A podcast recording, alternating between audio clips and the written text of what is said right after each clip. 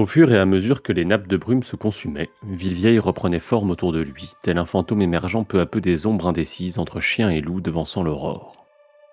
Sans jamais avoir vu Port-Réal, Pat n'était pas sans savoir qu'il s'agissait d'une ville édifiée de briques et de brocs, un colossal fouillis de voies bourbeuses, de toits de chaume et de gourbilles en bois.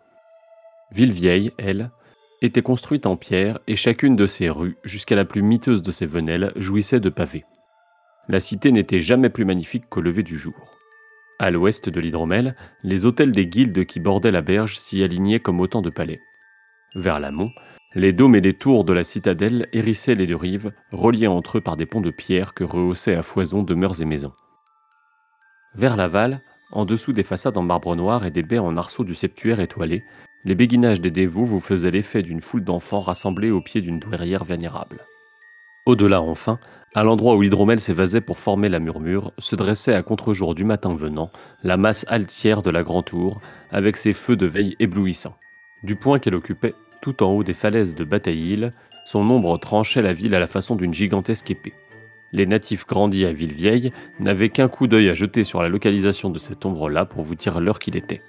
D'aucuns soutenaient que du sommet, la vue portait tout du long jusqu'au mur, Peut-être était-ce en raison de cette prodigieuse élévation que Lord Layton n'était pas descendu de la tour depuis plus d'une décennie, jugeant préférable de gouverner sa ville du sein des nuages.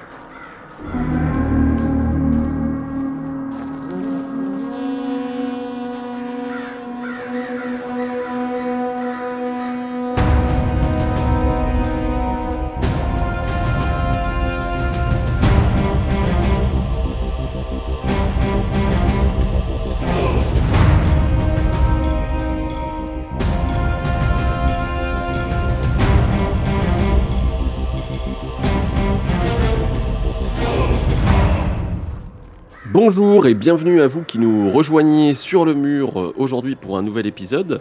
Euh, bienvenue dans ce podcast consacré aux grandes familles de Feu et Sang et de la future série House of the Dragon. On va essayer de décrypter un petit peu euh, ensemble au sein de la garde de nuit qui sont ces, gens qui finalement étaient un peu inconnus ou voire peu présents dans la saga principale et puis surtout dans, dans l'adaptation qui en a été faite Game of Thrones.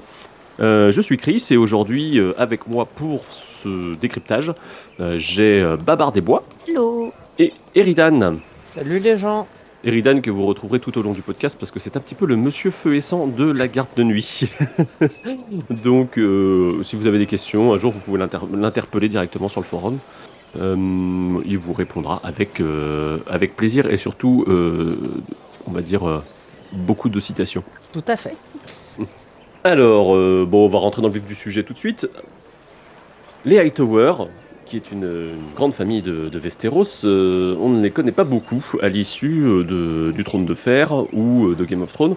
Est-ce que, Babar, tu pourrais nous en dire un petit peu plus sur ce qu'on sait finalement à travers ces deux médias de la, de la famille qui, qui, qui siège à Villevieille?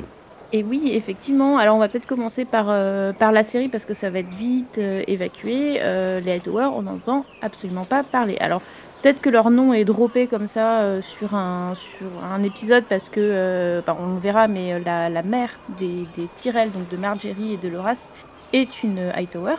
mais on n'entend absolument pas parler. Alors, on, on passe à Villevieille dans la saga à partir de la saison je crois, ou quelque chose dans le genre, euh, où Sam en fait arrive à Villevieille, il rentre à la citadelle et il finit par, euh, par en partir. Mais on n'a pas, c'est pas beaucoup plus développé que ça. On aperçoit la grande tour qui est la, la, maison de, des Hightower, hein, qui est leur, leur château. Euh, et c'est tout. Il n'y a pas plus de développement. Je me demande si on n'a pas un blason, mais je suis pas sûr du tout. Hein, c'est Genre, tu vois, dans la, hmm séquence de, dans la séquence de tournoi de la saison 1 ou quelque chose comme ça, je me demande s'il n'y avait pas un blason qui avait été droppé, tu vois. Mais je, je, je, ouais, alors en tout cas, c'est hyper hein. anecdotique. Hein. Hmm. Enfin, tu vois, c'est dans le sens où euh, ils, sont, ils sont clairement pas marquants. On va, du bief, on va beaucoup plus retenir les Tyrell ou les Tarly. Hein. Mais on va pas du tout euh, retenir euh, les Hightower. Hein. Le Villevieille va vraiment être associé à Sam et à la Citadelle, mais vraiment pas aux au Hightower. effectivement, ils sont un peu plus présents dans la, dans la saga littéraire. la famille est pas mal euh, évoquée, même si elle n'est pas encore euh, totalement développée, euh, étant donné que fait, Sam arrive à Villevieille à la fin de, enfin, dans, le, dans le courant de, de, du livre numéro 4. Et alors, du coup, qu'est-ce qu'on sait des, des Hightower dans cette saga littéraire? On sait qu'il y a un lord hein, qui s'appelle Lord Leighton Hightower, qui est seigneur de la maison. Euh, Hightower donc est sire de la Grande Tour et il a disparu depuis 10 ans en fait. Il est présumé être enfermé dans sa tour depuis 10 ans et c'est tout. Donc évidemment ça soulève tout plein de, de fantasmes. Euh, y a un c'est un vampire. C'est un vampire, exactement. Alors justement, alors, je vais, du coup, je vais, je vais passer directement. Euh, c'est intéressant parce que il est associé à l'une de ses filles. Euh, qui s'appelle la Vierge folle, qui est Lady Malora Hightower, qui est la fille aînée hein, d'ailleurs, et qui est donc voilà, qui a ce surnom de la Vierge folle, euh, et qui euh, là aussi soulève plein de fantasmes sur euh, elle pratique de la magie, de la nécromancie, selon une, association très classique entre virginité, magie qu'on retrouve dans d'autres personnages, et qui moi m'évoque aussi la figure d'Elisabeth Bathory. Un petit peu, même si on a un autre personnage dans la saga qui l'évoque beaucoup plus clairement. Mais voilà, on en parlera dans un, autre podcast quand on eh parlera d'Arenal un peu plus tard. Mais donc voilà, du coup on a on a un petit peu cet aspect mystérieux qui soulève pas mal de, mystères et, de fantasmes. Et à côté de ça, on a euh, un héritier euh, qui est Sir Baylor Hightower. Hein, donc déjà le nom, euh, voilà, les, les, Hightower déjà ils très très dans la revendication de par rapport au trône. On en reparlera. Hein. Euh, dont on entend à peine parler, euh, juste pour le décrédibiliser, parce que euh, il avait beaucoup plu à Elia Martel. Et à un moment donné, dans un banquet, et bah, il pète, ce qui fait que c'est totalement tu amour. Bref, on, connaît à peu près que ça de lui. il a épousé une Rowan, mais pas beaucoup plus. Et après, il y a toute une flopée de fils et de filles qui ont marié, qui ont épousé énormément de maisons euh, importantes du bief, donc euh, les Tyrell, on en a parlé, euh, les Red Wine, on a des, des, Rowan aussi. Et donc ouais, on voit déjà une caractéristique des Hightower est de faire des mariages politiques importants, avec pas mal de familles importantes du, bief. Alors à cette époque-là, ça reste localisé dans le bief, on verra qu'à d'autres époques, ils ont eu un petit peu d'autres ambitions. Et alors peut-être un personnage qui est plus marquant, dont on entend un peu plus parler euh, dans la saga, c'est euh, Lady Lynn Hightower, qui a été euh, l'une des épouses de Jorah Mormont, hein, qui, qui à cette époque, enfin à l'époque de, de, la saga, a quitté Jorah Mormont et est devenue une, une concubine d'un prince marchand de, de L'histoire est complètement what the fuck. Euh, non, mais ils se sont barrés. Euh, enfin, lui, il a vendu des esclaves. Non, c'est ça. C'est que lui, il a vendu des esclaves pour, euh, pour lui permettre de, de s'entretenir au nord, hein, parce que chez les Mormons, comment dire, c'est pas le, la vie à bah, laquelle Lynn s'est habituée. L'île aux ours, c'est pas le bief, quoi, clairement. Voilà, c'est ça. Et, et, donc, du coup, il a fait de. Enfin, il a vendu des esclaves, ce qui est interdit. Du coup, ils se sont barrés. en exil, finalement, elle, elle s'est tirée pour aller euh, Alice. Voilà. Et puis on en a un autre quand même qui, qui reste un peu en tête. On aura l'occasion d'en reparler un petit peu en fin de podcast, mais euh, c'est, euh, c'est Gerald Hightower pour le coup qui est le, le, premier membre de la famille Hightower qu'on rencontre dans la saga. entre guillemets. qui était mm. effectivement lord. Il a été lord commandant, hein, c'est ça, hein, de, de la guerre de Royal à l'époque de la rébellion de Robert. Donc on, on, le, on entend pas mal parler, notamment par rapport à l'histoire de la Tour de la Joie. Hein, où il avait fait partie des trois membres de la garde royale qui, euh, qui gardaient la tour de la joie et que, qui ont affronté Ned, euh, Ned Stark. Et du coup, à quelques répliques dans les souvenirs de Ned, si je dis pas de, de bêtises. Ce qui le définit, euh, généralement, c'est un espèce de triptyque quand même, cette espèce de garde royale qui est un peu portée au nu par, par, par les fans finalement. Puisqu'on a, on a, on a Arthur Dane, on a Gerald Hightower, on a, il y a un espèce d'effet un peu un peu lissé sur ces trois personnages qui les rend euh, assez populaires quand même euh, dans l'ensemble. Et assez héroïque, et puis je pense mm. que bon, faudra, faudra gratter derrière, mais euh, à mon avis. de toute façon, joli, joli. Ouais, Gérald, on a déjà quelques éléments qui montrent que c'était pas oufissime, quoi. Mais, mais, voilà. Et sinon, peut-être au, long de la saga, les Hightower, alors ils ont participé à la guerre des Cinq Croix. Ils ont commencé par soutenir Renly, et une fois que l'armée de, enfin que Renly a été a été assassiné, ils se sont rangés plutôt du côté des Lannister. donc leur leur armée, ils ont des troupes avec les, Lannister. Mais ce qui est intéressant et c'est une deuxième caractéristique qu'on va voir avec avec la Hightower, c'est qu'ils ont pas ils ont pas l'air d'avoir envoyé de, de fils Hightower importants parce qu'on les retrouve à Villevieille. Et donc ça a plutôt été de la délégation à des à des vassaux.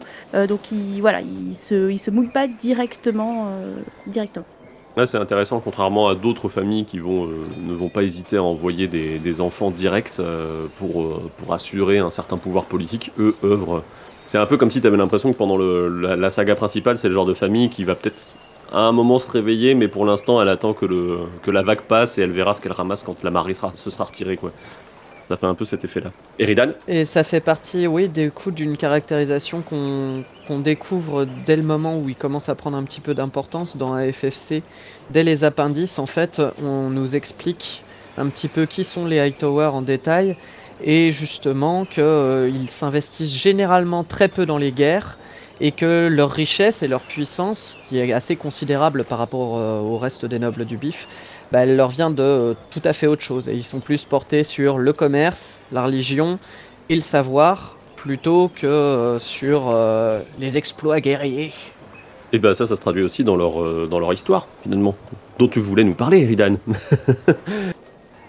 oui, alors l'origine des, des Hightower, elle est un petit peu complexe, parce qu'il y a tout un très long chapitre dans, dans dans l'encyclopédie Les origines de la saga, qui revient dessus. Et comme souvent, il y a beaucoup de légendes, beaucoup d'incertitudes et beaucoup de contradictions dans ce qui est dit à propos des Hightower, à propos de Villevieille et à propos de la Grand Tour. Euh, et puis on peut préciser qu'en plus le bouquin est, diégétique, il existe dans l'univers du Trône de Fer, donc par conséquent, il est volontairement lacunaire, quoi. Tout à fait. Euh, a priori, il s'agirait d'une maison des premiers hommes, mais il est possible aussi qu'ils euh, viennent en fait de, de temps plus anciens encore, euh, où ils auraient juste été des négociants et des marchands qui se seraient installés justement du côté de Villevieille. Euh, leurs ancêtres légendaires, c'est essentiellement Uthor de la Grand Tour, qui semble être un personnage historique par ailleurs, puisque c'est le premier à avoir construit une Grand Tour en pierre. Et il est rattaché aux légendes, notamment à Garth Main Verte, euh, par son mariage avec une de ses filles, Maris la Jouvencelle mais ça reste quelque chose d'assez peu, euh, d'assez peu crédible, ça, pour le coup. Pour ce qui est de Villevieille, ce qu'on en sait, c'est que euh, c'est la plus ancienne, la plus belle, la plus riche euh, cité des Sept Couronnes. Pendant longtemps, ça a été la plus peuplée, mais Port-Réal lui est passé devant. Et c'est aussi une des mieux construites, mais je laisserai Barbare en parler un petit peu tout à l'heure. Pour ce qui est des origines de Vieille en elle-même, bah là encore on a beaucoup de légendes, beaucoup de contes et de contradictions. Euh, on sait que ça a été un comptoir commerçant pendant l'âge de l'aube, donc même à l'époque où il n'y avait a priori pas encore de premiers hommes à Westeros. Euh, c'est vraiment une cité très ancienne du coup, et euh, la, la Grand Tour de, des Hightower, ce par quoi ils sont connus, qui leur donnent leur patronyme en fait. La Grande Tour, elle se situe sur une petite île euh, qui est au bord de l'Hydromel, si je me souviens bien, euh, à l'embouchure de l'Hydromel, et qui s'appelle Bataillisle, et il y a là encore énormément de questions dessus. Euh, pourquoi est-ce que ça s'appelle Bataillisle? Quelle est la bataille qu'il y a eu dessus? La, la, Grande Tour, la première redoute qui se trouve, qui se trouve à servir de fondation en fait à la tour euh, principale. Euh, à l'origine, c'est une forteresse carrée euh, faite en pierre noire fondue qui rappelle les Valyriens, mais en même temps, elle est construite en labyrinthe, donc ça rappelle plutôt les labyrinthiers.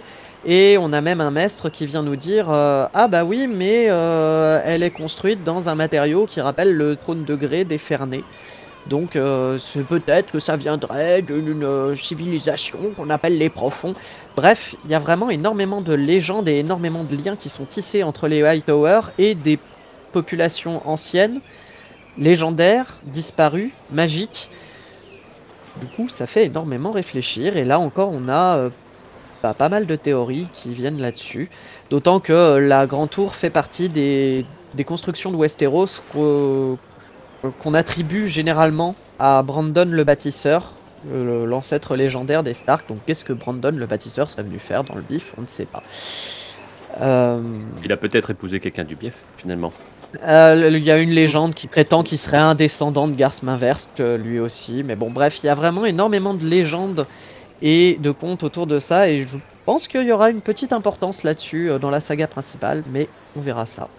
J'ai laissé la parole à Babar, du coup, pour qu'elle nous parle un petit peu de l'architecture de Villevieille elle-même. C'est alors il y a trois bâtiments vraiment euh, importants dans la ville.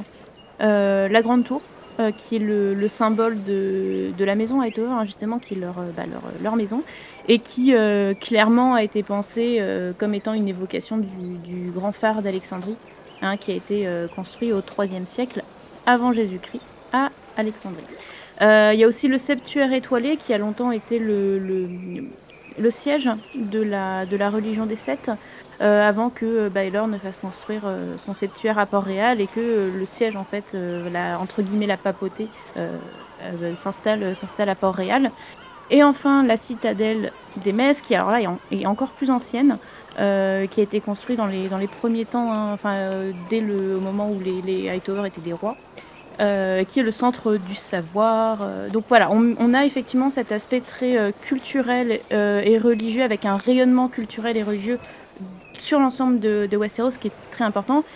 Et effectivement, alors, j'en ai très rapidement parlé, mais ça évoque clairement l'Alexandrie du, euh, du, 3e, euh, du 3e siècle avant Jésus-Christ, c'est-à-dire, bah, alors, Alexandrie a été fondée par Alexandre le Grand, et c'est un de ses généraux, Ptolémée I, puis son fils Ptolémée II, qui ont fait construire à la fois la fameuse bibliothèque d'Alexandrie, hein, qui, euh, qui est associée à plein de mythes et de légendes. euh, qui est- Et Alors pour information, c'est la bibliothèque, c'est la bibliothèque qui fait très peur à, à Babar pour la suite de la saga parce qu'elle brûle.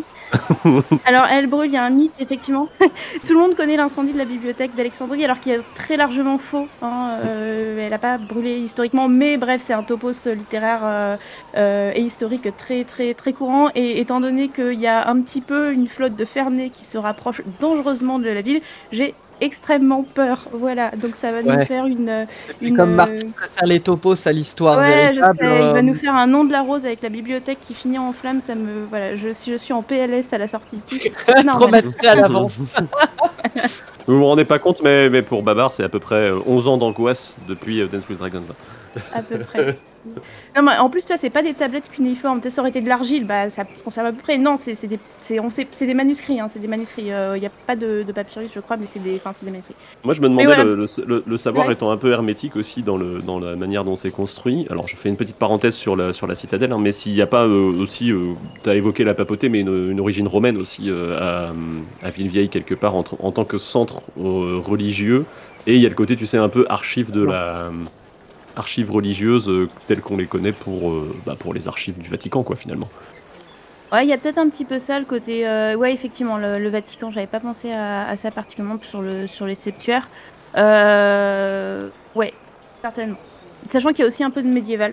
Euh, dans l'architecture vraiment de, la ville, à savoir euh, le fait qu'il y ait des murailles en pierre et surtout des rues pavées, alors qui font très médiéval. Euh, en réalité, il y avait assez peu de villes qui étaient, qui étaient pavées parce que bah, ça coûte un pognon de dingue ce truc. Et, et du coup, voilà. Et on a aussi le, le, ah, le- l'auberge de que qu'on voit au tout début de la FFC, euh, qui est vraiment décrite comme une maison à colombage assez classique. hein. Donc vraiment, on a effectivement ce melting pot entre euh, euh, l'évocation de, de l'Alexandrie antique. J'en ai pas parlé, mais il y a aussi des sphinx hein, qui sont représentés devant la, la citadelle. même- Et alors là, Il y, a même, il y a même un sphinx, hein, quelque part, à un moment, dans un prologue. il y a un sphinx, voilà. Mais je parlais de, des bestioles mythologiques. Voilà, effectivement, bah, j'ai- j'aime bien ton, ton rapprochement avec, avec le, Vatican Euh, et, aussi le, le- donc l'aspect médiéval. Et ce qui est intéressant, c'est que du coup, en fait, on retrouve, euh, on retrouve la façon dont l'Antiquité est utilisée à Westeros, à savoir euh, marquer l'ancienneté des bâtiments et, surtout mettre l'accent sur des secrets à découvrir. Parce que euh, le mur, hein, qui est l'autre évocation de l'Antiquité à, à Westeros, euh, c'est un petit peu pareil. L'ancienneté du bâtiment et des secrets euh, à découvrir. Et puis les deux sont liés, hein, euh, comme, on, Mm. Mm. comme, comme on l'a évoqué avec la citation d'ouverture, euh, puisque on raconte que depuis la- le haut de haute tour, on peut, euh, on peut voir le mur. quand même. Ouais. Partons clair. Ressemble- Euh, C'est censé être tous les deux des constructions de Brandon, le bâtisseur, là encore, ce qui fait un lien avec Bran. Enfin bon, bref, il y a vraiment beaucoup trop de liens dans cette saga. Et puis, euh, bah, il y a la devise euh, officielle des, des Hightower qui est un peu, euh, pour le coup, euh, est-ce que- est-ce qu'on peut la considérer comme prétentieuse un peu Légèrement En, en même temps, les mecs, ils ont une tour de 230 mètres de haut. Je veux dire, en termes de prétention, c'est déjà pas mal. C'est clairement pour montrer la richesse, euh, Clairement. la richesse extérieure de leur maison, quoi. Du coup, la devise c'est We light the way. Et si je dis pas de bêtises, est-ce que c'est pas un petit peu, enfin, nous éclairons le chemin en français. Et euh, est-ce que c'est pas un petit peu comme la devise des Vélarions, Eridan? Alors, c'est pas. euh, C'est pas une devise euh, canon, effectivement, là encore, puisqu'elle n'apparaît pas dans les livres pour le moment. C'est une devise qui a été donnée par euh, George Martin. Mais je trouve que ça représente vraiment très très bien la famille. Déjà parce que, effectivement, euh, depuis des temps immémoriaux, les Hightower, leur truc, c'est d'avoir une tour fanale qui indique au navire où est-ce qu'il faut aller pour atteindre Villevieille. Donc, effectivement, nous éclairons le chemin, c'est plutôt une, bonne devise. euh, D'autant plus que la tour fanale apparaît sur leur blason également, donc c'est dire à quel point la grande tour est importante pour les Hightower. Moi je trouve que ça donne en plus euh, un autre côté, parce que y a la, on peut comprendre la devise vraiment euh, de manière littérale et dire euh, ok d'accord ils éclairent le chemin pour les navires, mais on peut se dire aussi que il y a peut-être autre chose derrière. Euh, je, trouve que ça ouvre de manière assez intéressante sur ce qui ce qu'est réellement cette famille. Ils ont une sorte d'adage chez eux qui dit les guerres nuisent au commerce et c'est ce qui explique entre autres que la plupart des Hightower ne s'investissent pas dans les guerres, ou en, ou en tout cas le minimum possible, qui vont d'ailleurs euh, filouter un petit peu pour ça, donc utiliser les liens qu'ils peuvent avoir avec la foi ou avec les grands septons successifs pour euh, justifier le fait que euh, bah non, on va pas prendre parti à la guerre cette fois-ci. le grand septon a une vision, alors il ne faut surtout pas qu'on aille se battre. euh. Bon, Il y a un À la place- la, la- la devise, elle rappelle quelque chose d'un peu religieux quand même. We light the way, euh, ça, ça a Ah quand même quelque chose. Elle euh, est, elle est reprise en plus, alors Mm. pas textuellement, mais elle est reprise justement dans, dans l'épisode de la conquête où le grand septon dit que euh, la l'aïeul lui est apparue et tenant haut sa lanterne et qu'elle lui a éclairé le chemin qu'il fallait suivre et c'est à partir de ça qu'il explique euh, à Lord Hightower, soi-disant d'après la légende, qu'il ne faut surtout pas affronter Aegon le Conquérant et qu'il faut au contraire euh, lui remettre la ville sans se battre. C'est plutôt bien trouvé, n'est-ce pas? Donc oui, moi je pense qu'en fait là, la devise elle est intéressante dans le sens où euh, elle ouvre vers un chemin que la plupart des maisons nobles de Westeros ne, ne suivent pas. Les Hightower ouvrent vers un chemin qui n'est pas celui euh, de la puissance guerrière comme euh, peuvent être les Tarly, les Durouvre ou même les Rohan de temps en temps. Euh, mais eux, leur chemin à eux, c'est autre chose. C'est le commerce, le négoce, l'exploration, la navigation, le savoir, la culture, la religion. Et même un peu la magie, selon certains. Bref, tout autre chose que ce qui fait les maisons nobles de Westeros habituellement. Babar? Ouais, euh, notez euh, toutefois que l'aspect politique est pas absent hein, de, euh, de, leur, histoire. C'est qu'ils font. Enfin, c'est effectivement d'un point de vue culturel, mais associé à la, politique. hein, parce que alors, dans l'univers de, George Martin, tout ce qui est religieux, culturel, etc., il y a la politique qui est pas loin derrière. hein. Les, grands maîtres et les grands septons sont aussi des hommes politiques. Et en fait, les Hightower, c'est intéressant, c'est qu'effectivement, ils n'ont pas leur pouvoir politique par trop par la guerre. Ils l'ont beaucoup plus par, euh, va dire, la diplomatie et surtout les mariages aussi. hein. Euh, Il y en a, euh, il y en a une. Enfin, on voit surtout au début de, leur histoire, au moment de, de la conquête, un petit peu après, qu'il y a des tentatives de mariage avec, avec les Targaryens et notamment avec le personnage de Cerise Hightower, qui a été la première épouse de, de Maegor. Hein, bon, qui a été répudiée assez rapidement et qui ne lui a pas donné de, de descendance. Euh, mais en tout cas, voilà, il y, a- il y a toute une stratégie matrimoniale euh, qu'on retrouve hein, sur, le, sur la saga principale, même si elle est à un rang un petit peu en dessous, étant donné que c'est, on est plutôt euh, sur la recherche de, d'alliance matrimoniale dans le bief, mais voilà où on, la, où on la retrouve. Et du coup, Ouais. moi, je me posais aussi la question de, au moment où Aegon donc arrive et va conquérir le Bief et il va conquérir Westeros de manière générale, euh, pourquoi est-ce que ce sont les Tyrell qu'il choisit comme suzerain du Bief et pourquoi pas les Hightower? Et donc je pense qu'il y a quelque chose à creuser là-dessus qui serait intéressant. Bah, Il y a quelque chose à creuser, puis il y a quelque chose qui est assez euh, intéressant aussi, je trouve, dans ce que vous dites, c'est que quelque part, il se donne presque une dimension euh, supérieure Mm. euh, par le biais d'une part de la religion, de l'autre du savoir, comme s'ils entretenaient, euh, en autorisant finalement le culte et euh, la citadelle à s'installer sur leur territoire et dans leur ville et à presque être aussi important que, leur demeure euh, familiale, il y a quand même une, place laissée à quelque chose qui est un, sais pas, un espèce d'objectif plus grand que soi, finalement, d'aller au-delà des, querelles familiales, alors qu'en fait, finalement, ils font la même chose que les autres, mais pas de la même manière. Donc il y a, la volonté de, laisser, de laisser de la place au bien commun, entre guillemets, puisque former des maîtres, euh, c'est quand même globalement aussi de la formation de médecins, c'est beaucoup ce qu'on voit dans la saga principale, en tout cas.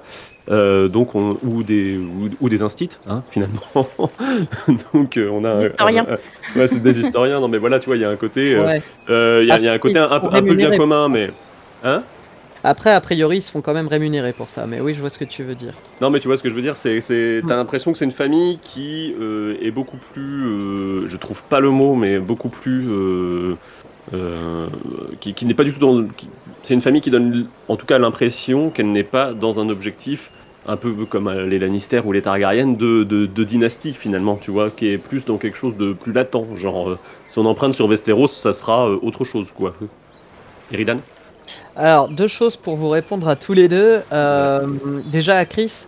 euh, oui, effectivement, il y a peut-être un peu cette idée de bien commun, je ne sais pas, mais en tout cas, euh, on voit à quel point leur ville ils y tiennent.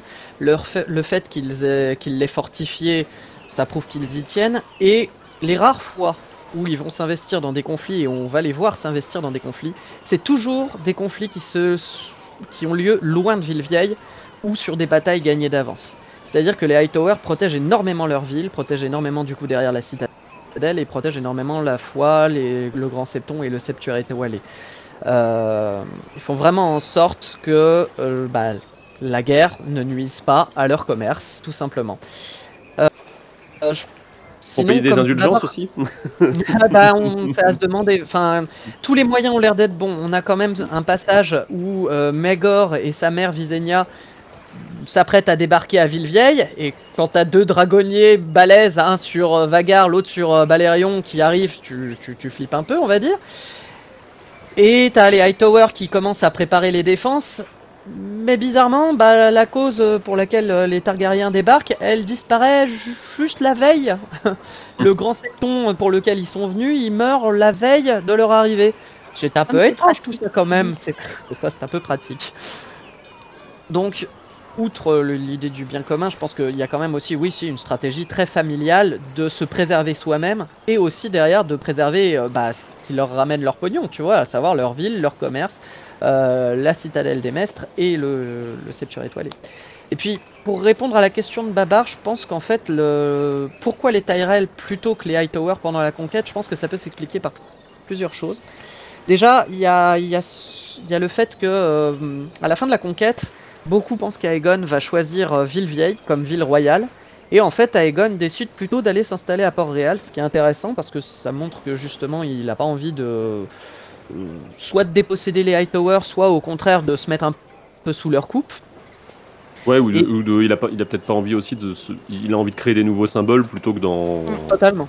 Plutôt que d'en plutôt que d'en récupérer d'autres et de, de les puis poursuivre. euh, le, Ah. le- le fait de s'installer dans une ville où la religion est déjà très très forte, c'est euh, enfin plus que la Hightower, c'est peut-être la- l'aspect religieux aussi qui fait qu'il a eu envie de s'éloigner un petit peu de Oui, parce qu'à ce- à cette époque-là, faut quand même rappeler que les Targaryens et la foi, c'est pas tout à fait ça quand même. A- Aegon arrive à bien gérer ce, ce pan-là, le- mais par contre, oui, effectivement, peut-être qu'il a voulu prendre du recul par rapport à ça. On sait pas trop, ça pour le coup, les raisons sont pas très connues. Maintenant, contrairement à toi, je pense que justement, il veut récupérer des symboles. À l'époque, c'est les Tyrell qui tiennent au jardin et c'est les Tyrell qui remettent au jardin à Aegon. Et du coup, en dépit du fait que ce soit une famille euh, pas très noble, hein, faut bien le reconnaître, c'est à eux qu'il va donner au jardin et c'est à eux qu'il va donner la suzeraineté sur le bif.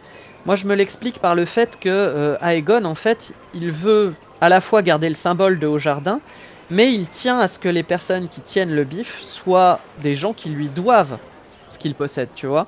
Donc les Mm. Tyrell, en fait, étant des parvenus, Mm. ils vont pas pouvoir se retourner contre Aegon. Là où, à l'inverse, des Hightower qui tiennent leur euh, cité depuis des temps ancestraux, ils peuvent très facilement se retourner contre euh, les Targaryens si ça les chante. Mais Donc- Oui, puis, s'ils ont déjà le pouvoir euh, religieux, euh, si effectivement Et en le- plus ça conjugue au pouvoir politique direct. euh, Totalement. Et puis, et puis il y a autre chose, c'est peut-être euh, en termes de symbolique, on va dire euh, étymologique, euh, considérer le bief comme un jardin plutôt que comme, euh, que comme un endroit, euh, que comme une vieille ville fortifiée. Et en- enfin, tu vois, le, étymolo- enfin, tu prends le, le mot au jardin, ça renvoie peut-être pas tout à fait la même chose en termes de, en termes de marque, même si c'est une forteresse aussi, même si c'est un château aussi. Euh, je trouve que ça, ça dit un peu. euh, j'ai j'ai beso- j'ai besoin d'un jardin, pas d'une vieille ville, quoi. Tu vois, c'est c'est un peu, euh, c'est un peu ça, quoi. Ah, les, les gens sont habitués en fait à, à rendre hommage à Haut-Jardin. Les gens du bif sont habitués à rendre hommage à Haut-Jardin. Et euh, favoriser les Hightower à cette époque-là, c'est peut-être aussi défavoriser d'autres nobles, moins importants certes, mais euh, qui auraient été peut-être euh, problématiques. Donc en choisissant les Tyrell, je pense qu'il y a en fait un calcul qui est extrêmement politique de la part d'Aegon. Baba? Ouais, et finalement, euh, après, ça, a dû bien leur aller euh, si on, on considère ce qu'on avait vu euh, tout à l'heure, à savoir qu'ils ont une stratégie politique qui est quand même de de pas vouloir le pouvoir trop directement et de, de mettre en place toute une stratégie, enfin plusieurs types de stratégies qui font qu'on s'approche du pouvoir, mais pas directement et frontalement. Ce qui me fait dire d'ailleurs que la seule fois où vraiment ils veulent frontalement, directement et explicitement le pouvoir, et bah ça se passe pas très bien pour le royaume. Et ça nous amène finalement à ce qu'on voulait, puisque Et voilà. on, est là pour parler quand même de ces grandes familles qui vont euh, intervenir dans, dans, dans House of the Dragon et qui interviennent dans Feu et Sang.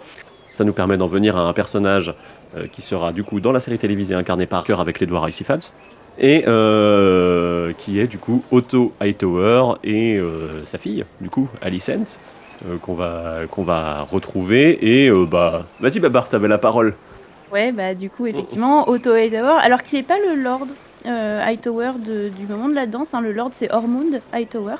Euh, et donc Otto, Sir Otto Hightower, est un, est un frère hein, de, de Lord Hightower. Euh, je crois, hein, c'est ça Oui, c'est ça. Euh, Oui. Voilà. Et euh, alors, il a été euh, main du roi assez rapidement dans, dans le règne de, de Viserys euh, Ier. De Jaehaerys. De- ah oui, de- déjà de Jaehaerys, effectivement, oui, pardon. Euh, puis, de, puis de Viserys. Et euh, ce qui fait qu'il est quand même bien installé euh, à la cour. Et, et il va amener sa fille à la cour. Alors à l'époque où Jaehaerys, normalement, enfin, est encore en vie, hein, mais il est sur la fin de, de sa vie.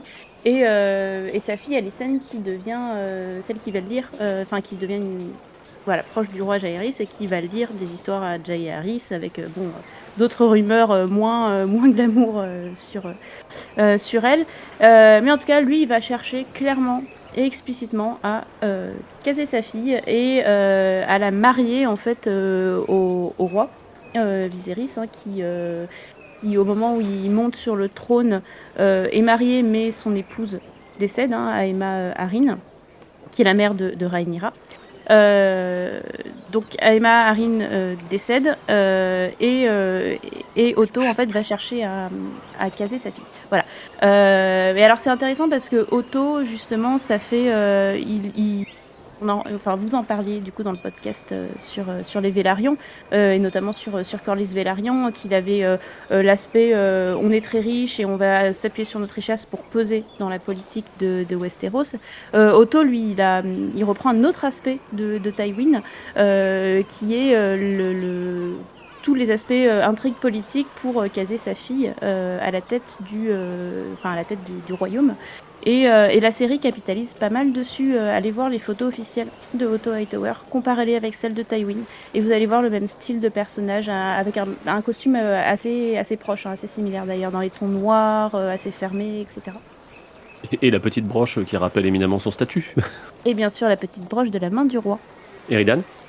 Euh, une autre facette peut-être d'ailleurs qu'il reprend de Tywin qu'on peut évoquer, c'est euh, le côté euh, les guerres ne se gagnent pas toutes à la pointe de l'épée, certaines se gagnent à la pointe de la plume, puisque Otto est plutôt dans ce style-là, on va dire. Je n'en dis pas plus pour ne rien spoiler. Et effectivement, tout le côté, il a des grandes capacités, mais il a très peu d'humour. Ça rappelle éminemment Tywin déjà dans Feu et Sang de toute façon. Bah du coup, on va pas trop s'étendre sur la sur ce qui arrive à, ce cher Otto. Voilà, les fans de Malcolm me reconnaîtront. Et euh, on va. euh, Ça y est, je les ai fait tousser. Euh, on va euh, s'étendre peut-être un peu plus sur ce que deviennent les Hightower après la, danse des dragons, puisque effectivement il y a des, il, va leur arriver quelques trucs, que ce soit du côté d'Otto, du côté d'Ormund si c'est traité, ou autre. Et euh, bah, on va arriver euh, tranquillement vers, euh, vers d'autres périodes, puisqu'il reste encore 150 ans à couvrir quasiment jusqu'à jusqu'à jusqu'à la saga principale. Eridan?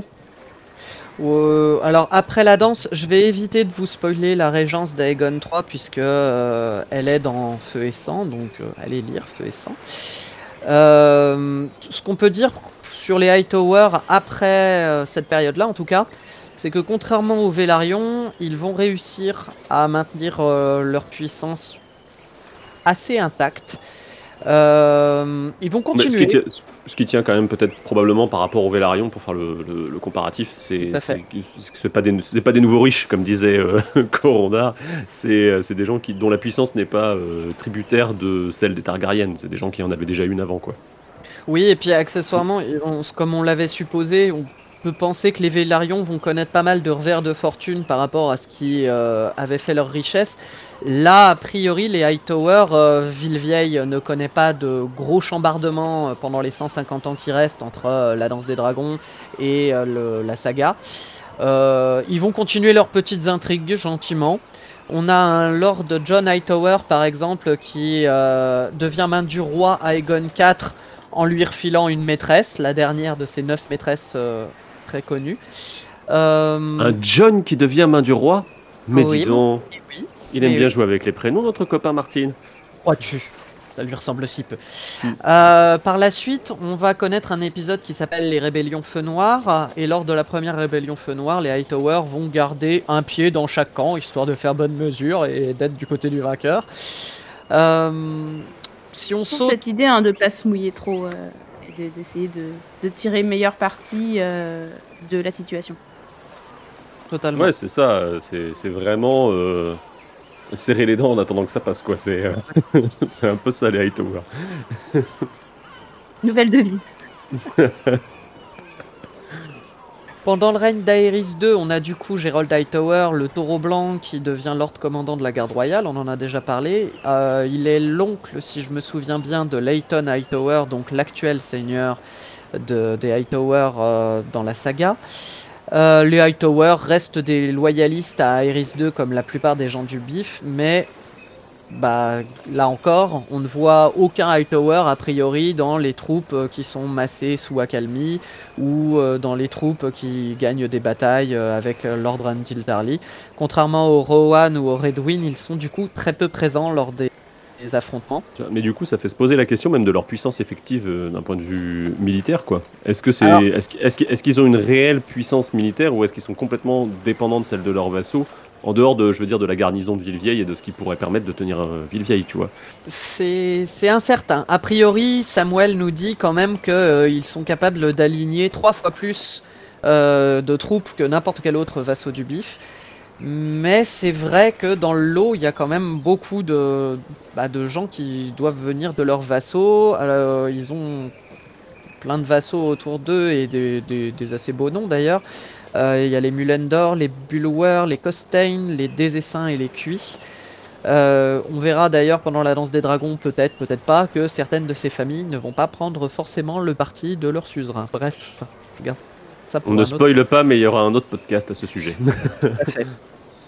Le, la dernière grande intervention euh, des Hightower, bah en fait on l'a toujours pas vue, c'est celle qu'il va y avoir dans la saga, euh, avec les chapitres de Sam déjà, parce qu'on se doit, on va se douter que Sam étant désormais arrivé à Villevieille, il va un petit peu fouiller Villevieille et on va sûrement découvrir des choses intéressantes de ce côté-là.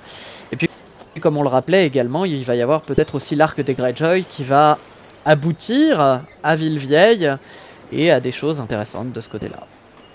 Intéressante Alors c'est un, grand mal- c'est un grand malheur pour Babar, faut expliquer, parce qu'elle kiffe Euron Greyjoy, cette personne est bizarre, on est d'accord, mais on ne la juge pas. Et la citadelle, donc voir les deux, euh, euh, on va dire, en- entrer l'un dans l'autre finalement. Va y avoir un conflit de loyauté là, je pense. Eh bien merci à tous les deux pour le, le- toutes ces petites explications sur les Hightower. Et euh, bon, pour terminer le podcast comme on l'a fait sur les Velaryon, euh, je vais vous poser la question de votre, de votre Hightower qui vous a particulièrement marqué. Eridan? Euh, par défaut, j'aurais pu dire Gerald Hightower parce que je, sais ce que vous avez choisi, je sais que vous avez fait des choix vachement cool et du coup j'avais envie d'avoir un choix cool moi aussi. Et j'allais me porter sur lui. Et puis en réfléchissant, je me dis que... Alors si on parle euh, de la première partie de Feu et Sang, moi j'ai quand même Donnell Hightower, Donnell le Tardif que j'aime beaucoup. Parce que ce mec incarne tellement tout ce qui fait que euh, les Hightower sont euh, bah, une famille déloyale, euh, une famille d'intrigants, une famille qui est portée vers justement bah, le commerce, l'exploration, plus que vers la loyauté ou la guerre. Et ça en fait un personnage que je trouve très intéressant et que j'aime beaucoup. Maintenant, je dois bien le reconnaître, j'ai une affection toute particulière pour Alicent Hightower parce que les gens ne l'aiment pas et je trouve que les gens ont tort de ne pas l'aimer. Voilà. Donc Eridan vient de déclarer qu'il est vert officiellement. C'est pas. Officiel- enfin. offici- C'est ça.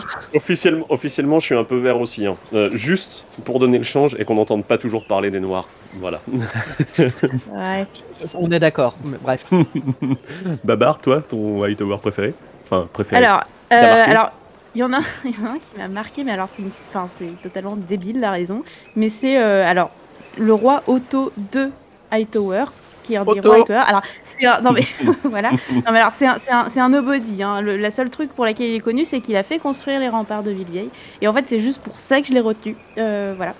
Euh, donc c'est c'est une raison totalement stupide pour un personnage vraiment assez insignifiant hein, sur le- l'ensemble de, de la saga. Mais- Mais dis-moi, Babar, n'aurais-tu pas travaillé sur les origines historiques du trône de fer et n'aurais-tu pas, par conséquent, eu un petit peu d'intérêt pour ce, pour ce Otto? Ça se voit si peu. Bref, mais voilà, comme quoi, hein, euh, il suffit d'avoir construit des, des murailles pour qu'un historien euh, arrive et dise Hey, toi, je retiens ton nom. Voilà. Euh, hein, si peu de choses. Euh, ceci dit, non, celui qui m'avait vraiment euh, bien marqué, c'était euh, Eustache. Eustace, de, de H. Hightower, qui est. alors, je crois que c'est un des neveux, justement, de Donnell Hightower. Un petit-fils. un petit-fils, voilà. Bah, il est dans, le, voilà, dans, la, dans la poursuite et qui est en fait le, le navigateur qui, avec son frère, sont partis avec Alice Montcouchant euh, pour aller explorer l'ouest de, de Westeros.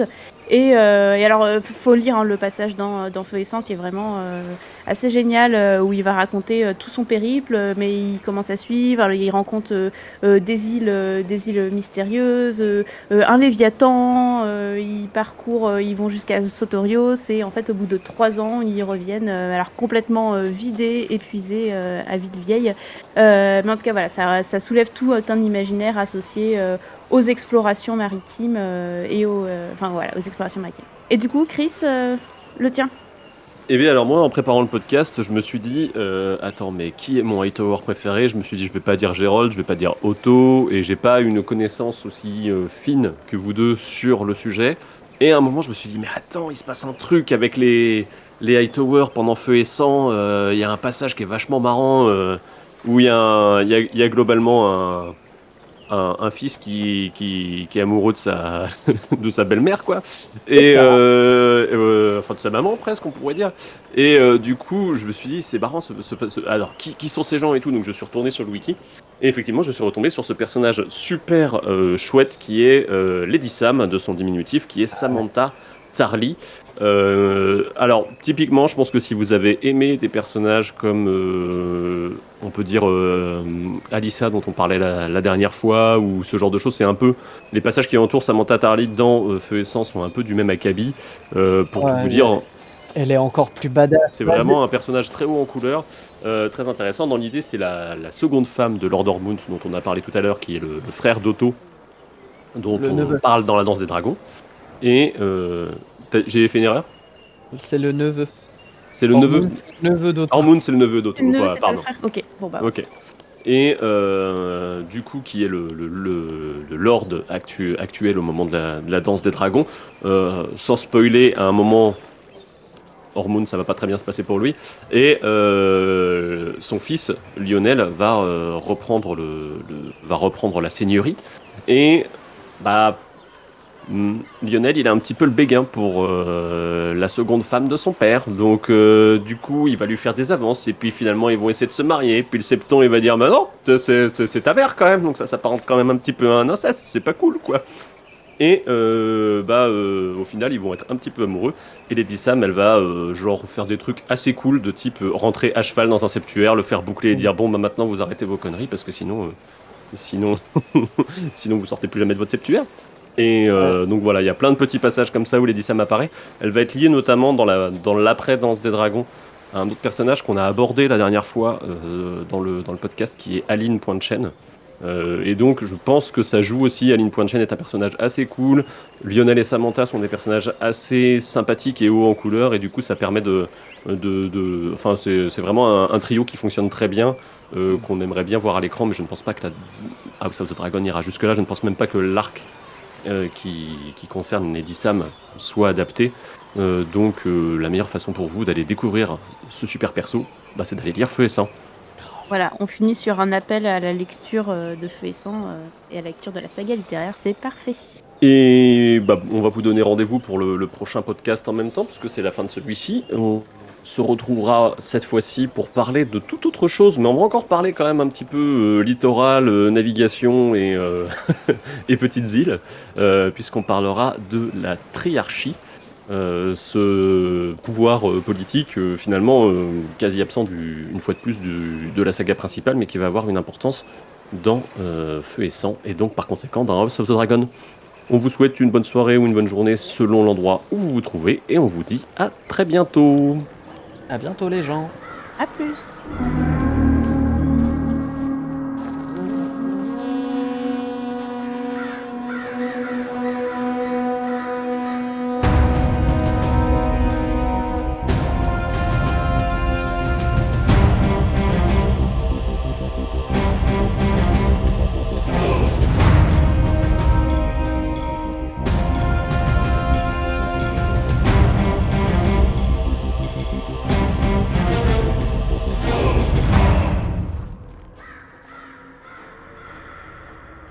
Villevieille, les relations entre le grand septon et la veuve de Lord Ormond, Lady Sam, continuèrent de se détériorer quand elle ignora l'ordre de sa sainteté suprême de quitter le lit de son beau-fils et de prononcer des vœux comme sœur du silence en expiation de ses péchés. Dans la fureur de son indignation, le grand septon condamna la dame douairière de Villevieille pour être une fornicatrice impudique et lui interdit de remettre les pieds dans le septuaire étoilé tant qu'elle ne se serait pas repentie et qu'elle n'aurait pas demandé le pardon. Lady Samantha, en réponse, enfourcha un destrier et fit irruption dans le septuaire, alors que sa sainteté suprême prononçait une prière. Quand il exigea de savoir ce qu'elle cherchait, Lady Sam répondit que s'il lui avait interdit de poser le pied dans le septuaire, il n'avait point parlé des sabots de sa monture. Puis elle ordonna à ses chevaliers de barrer les portes, si le septuaire lui était fermé, il le serait pour tous. Il eut beau frémir, tonner et lancer des malédictions contre cette catin à cheval, le grand septon n'eut au bout du compte d'autre ressource que de se dédire.